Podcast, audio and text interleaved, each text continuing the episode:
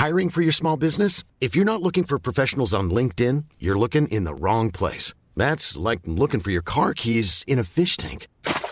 LinkedIn helps you hire professionals you can't find anywhere else, even those who aren't actively searching for a new job but might be open to the perfect role. In a given month, over 70% of LinkedIn users don't even visit other leading job sites. So start looking in the right place. With LinkedIn, you can hire professionals like a professional. Post your free job on linkedin.com slash people today.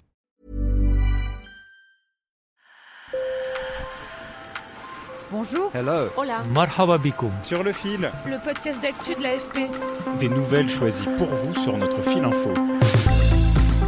Son nom a été l'un des plus recherchés sur Google en 2022.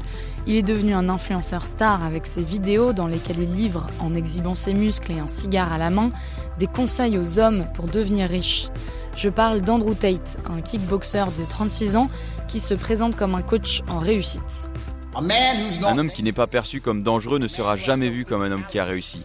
Moi, je peux te briser le cou. Regarde la taille de ma main. Mais sous couvert de motiver les gens à réussir, Andrew Tate en profite pour faire passer des messages misogynes. La femme symbolise ton statut social. Tout le monde a des Lamborghini, moi j'ai 12 supercars. Si t'as pas de Lambo, t'es une merde. Tu devrais déjà avoir une Lambo. Tout le monde a des Ferrari et des Lambeaux. Mais qui a des filles canons qui se font tatouer ton nom sur leurs grosses fesses?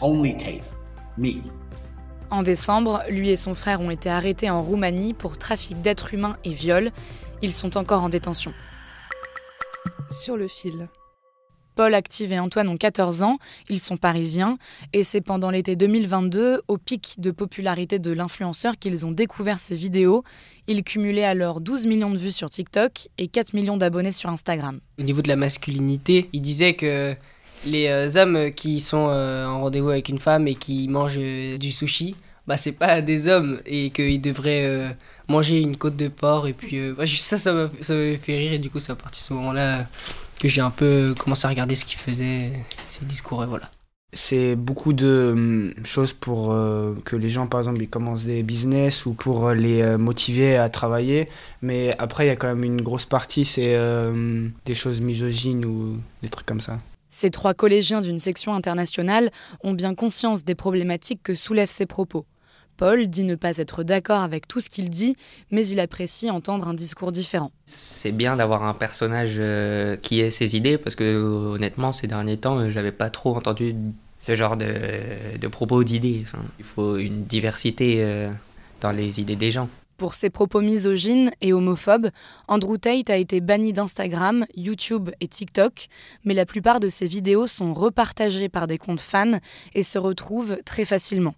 Pour Francis Dupuy-Derry, spécialiste de l'antiféminisme et professeur de sciences politiques à l'Université du Québec à Montréal, ces vidéos peuvent modifier chez les adolescents leur perception et leur analyse de la violence masculine envers les femmes. Là, on a un modèle d'homme qui encourage la violence envers les femmes. C'est un facteur de risque.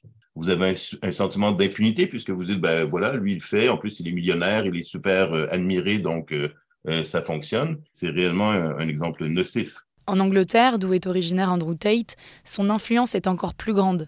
Un récent sondage réalisé par l'ONG anglaise Hope Not Hate a révélé que parmi les adolescents de 16-17 ans, 45% ont une bonne image de l'influenceur misogyne. En revanche, 82% des filles de la même tranche d'âge condamnent ces propos. C'est un homme qui a réussi.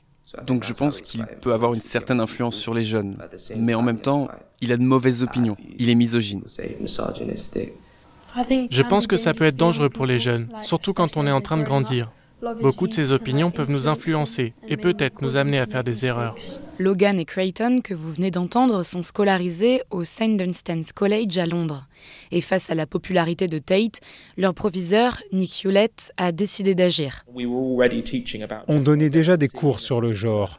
On abordait en particulier la toxicité de certains propos sur Internet. On travaillait donc déjà avec les jeunes sur ce sujet.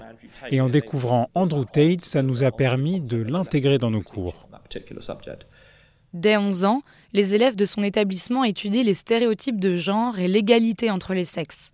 Vers 13 ans, ils abordent la question de la masculinité toxique, l'idée selon laquelle un homme est fort, dominant et ne doit pas montrer ses émotions.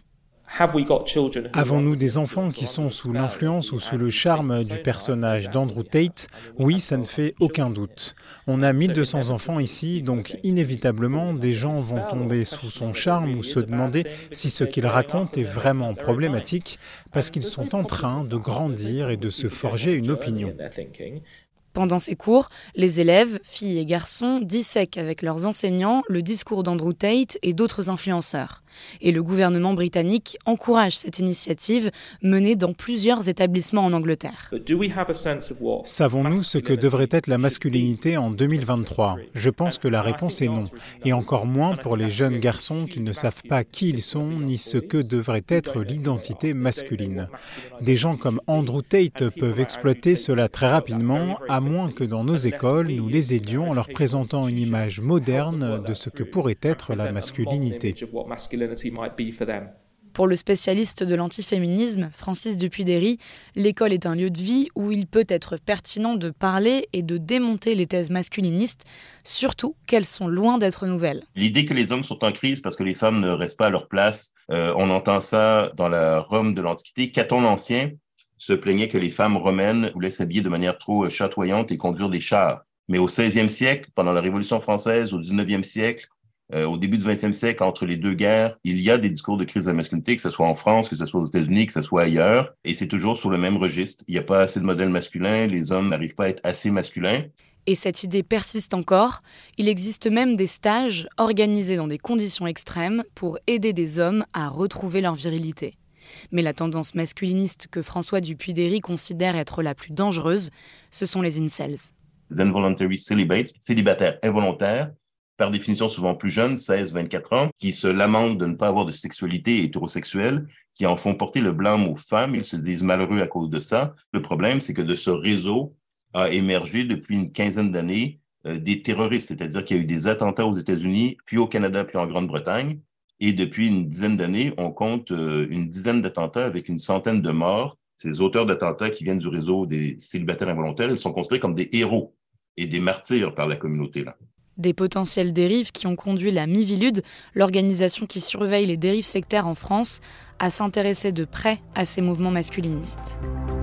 Sur le fil revient demain. Merci de nous avoir écoutés. Je m'appelle Camille Kaufmann et je vous dis à bientôt.